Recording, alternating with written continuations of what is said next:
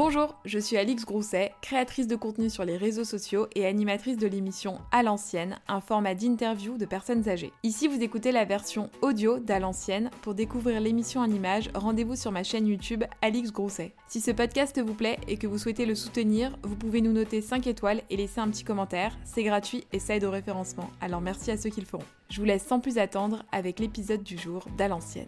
Et elles étaient cachées sous le lit. Et quand la police est rentrée, ils sont rentrés avec une torche, ils ont regardé partout.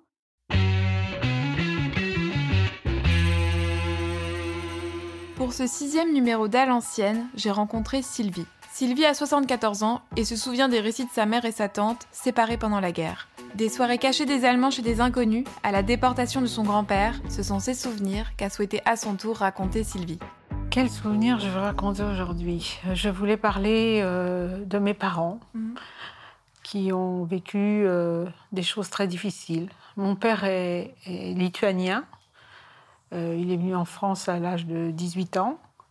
Ma mère est, est polonaise, enfin était, puisqu'ils sont décédés il y a très longtemps tous les deux. Mon- ma mère est polonaise et est venue en France à deux ans. Ils ont eu une vie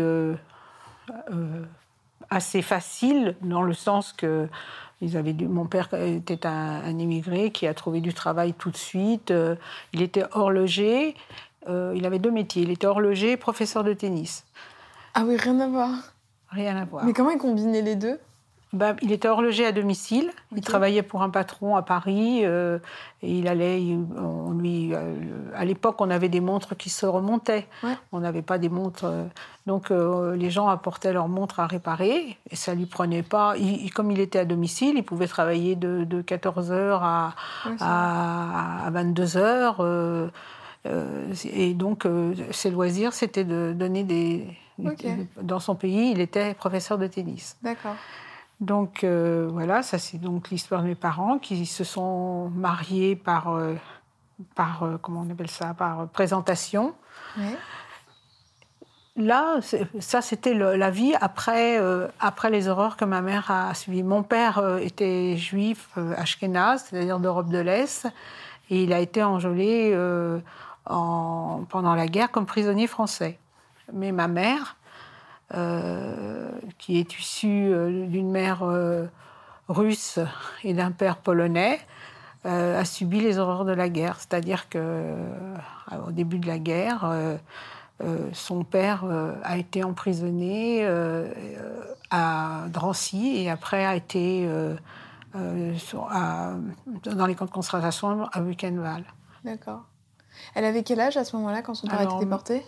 Oh, elle avait euh, 20 ans. Ah oui, donc elle avait pleinement conscience de ce qui se passait. Elle avait 20 ans elle- et elle avait deux sœurs, une sœur qui avait 14, 16 ans et une sœur qui avait euh, 8 ans. D'accord. Donc euh, pendant la guerre, elles se sont euh, cachées. Ma mère est partie avec sa propre mère euh, à Lyon, en zone libre, pour se cacher. Mais ma tante s'est occupée de sa petite sœur et a vécu euh, cachée par euh, des gens qui ont bien voulu. Il y avait des gens qui dénonçaient, mais il y avait aussi des gens qui cachaient.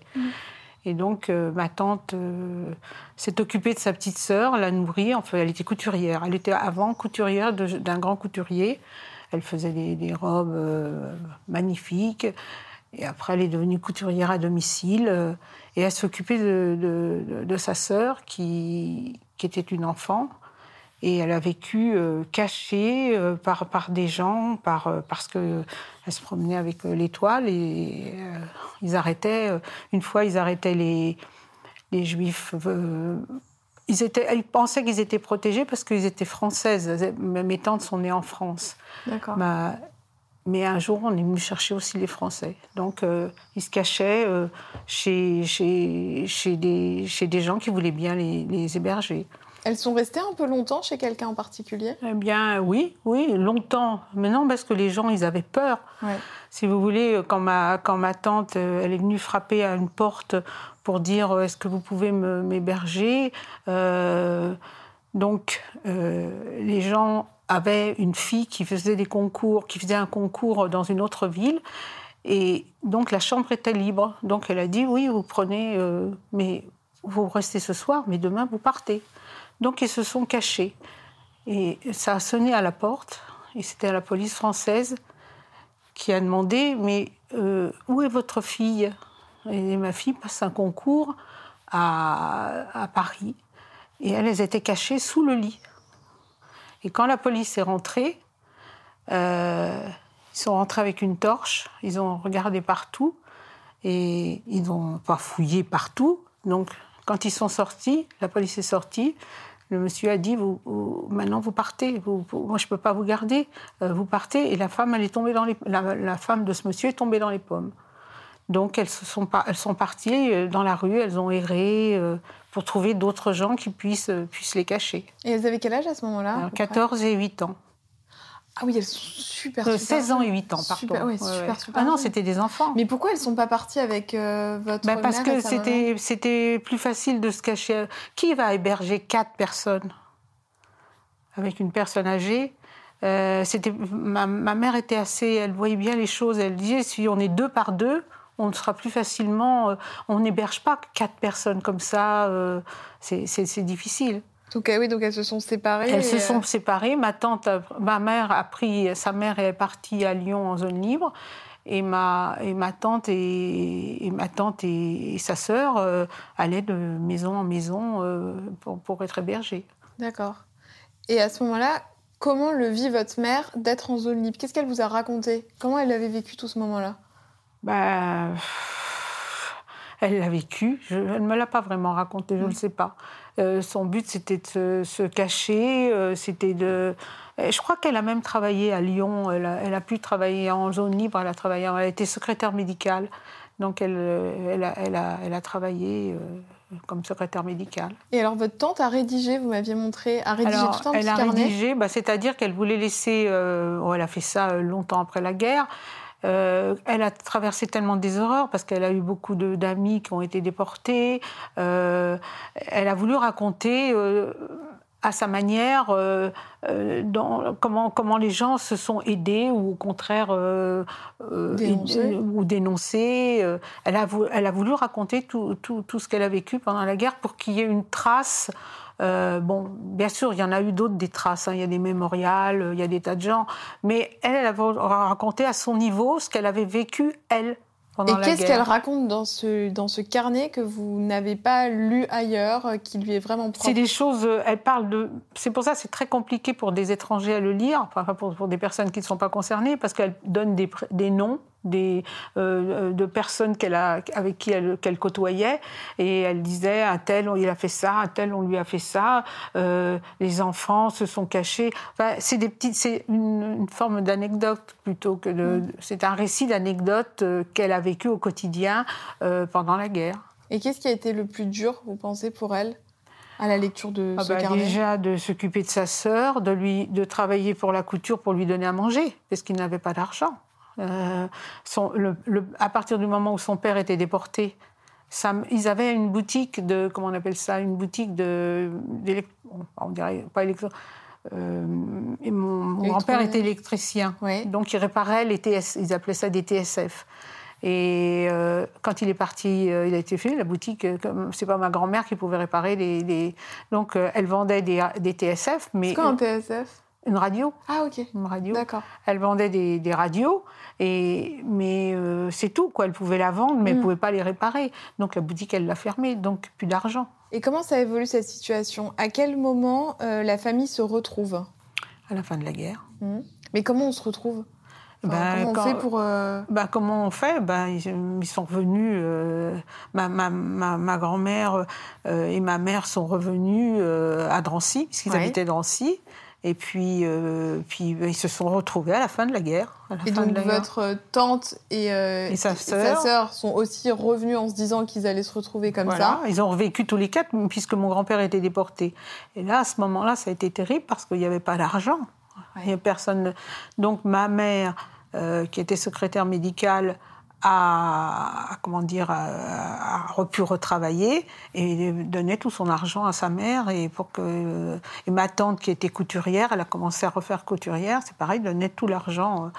Alors, il y a une chose qu'il faut reconnaître, que c'est, euh, il a fallu, après la guerre, les Allemands, pour les Juifs étrangers, ils ont versé des, des, dédommagements.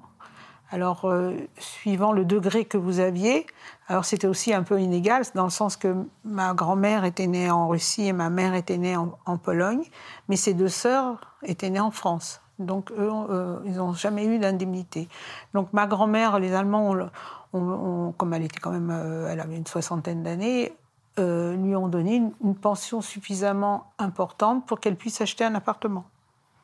Et ma mère a touché tous les mois, juste, euh, tous les mois, une, ce qu'ils appelaient une rente. Et euh, oh, c'était pas énorme, enfin ça a aidé quand même. c'est ce que ont fait la, les Allemands après la guerre. voilà. Mais ça s'est éteint puisque maintenant les gens sont tous morts. Moi, ma mère est morte il y a 30 ans. Alors, Et votre grand-père n'est jamais revenu des ah, camps? Non, jamais. Mais euh, au début, quand il était, il était à Drancy et euh, elle, ils avaient, pouvaient s'écrire. Ce que j'avais demandé, est-ce qu'il y avait une correspondance? Est-ce qu'ils ont réussi Alors, ils pouvaient s'écrire, oui, oui, ils avaient gardé une lettre euh, que. Et il ce qu'ils ont su, c'est qu'il a été gazé tout de suite. Il n'est pas resté dans les camps pendant, pendant six ou sept, enfin, je sais pas, le temps de la guerre, je ne me rappelle plus. Et donc, bon, c'était mieux. Il est sorti du train, il a été gazé tout de suite. D'accord parce qu'il avait déjà 50 euh, ans. Et c'était pas. Oui, parce qu'on faisait du tri. Euh, voilà, on prenait les gens plus jeunes. Euh, bon, je ne sais pas s'il était malade ou pas, je, je peux pas, ça je ne peux pas dire. Est-ce que c'est des choses dont vous parlez en famille quand vous étiez plus jeune? Jamais. S'il y avait quoi Il y avait un tabou autour de ça? Non, pas du tout. Mais mes parents, non. Moi, j'ai su ça. Oui, on en parlait. Je, je, dis un peu. Oui, ma grand-mère, euh, tant qu'elle était, ma grand-mère est morte à 95 ans. Moi, je l'ai connue. oui, je l'ai quand même bien connue. Mais quand on est plus jeune, on moi, je sais que ma tante, euh, quand euh, quand quand elle, ma grand-mère venait, elle habitait les Igny, quand venait chez elle, elle voulait pas. Elle avait un fort accent. Elle voulait pas que les voisins sachent qu'elle était juive.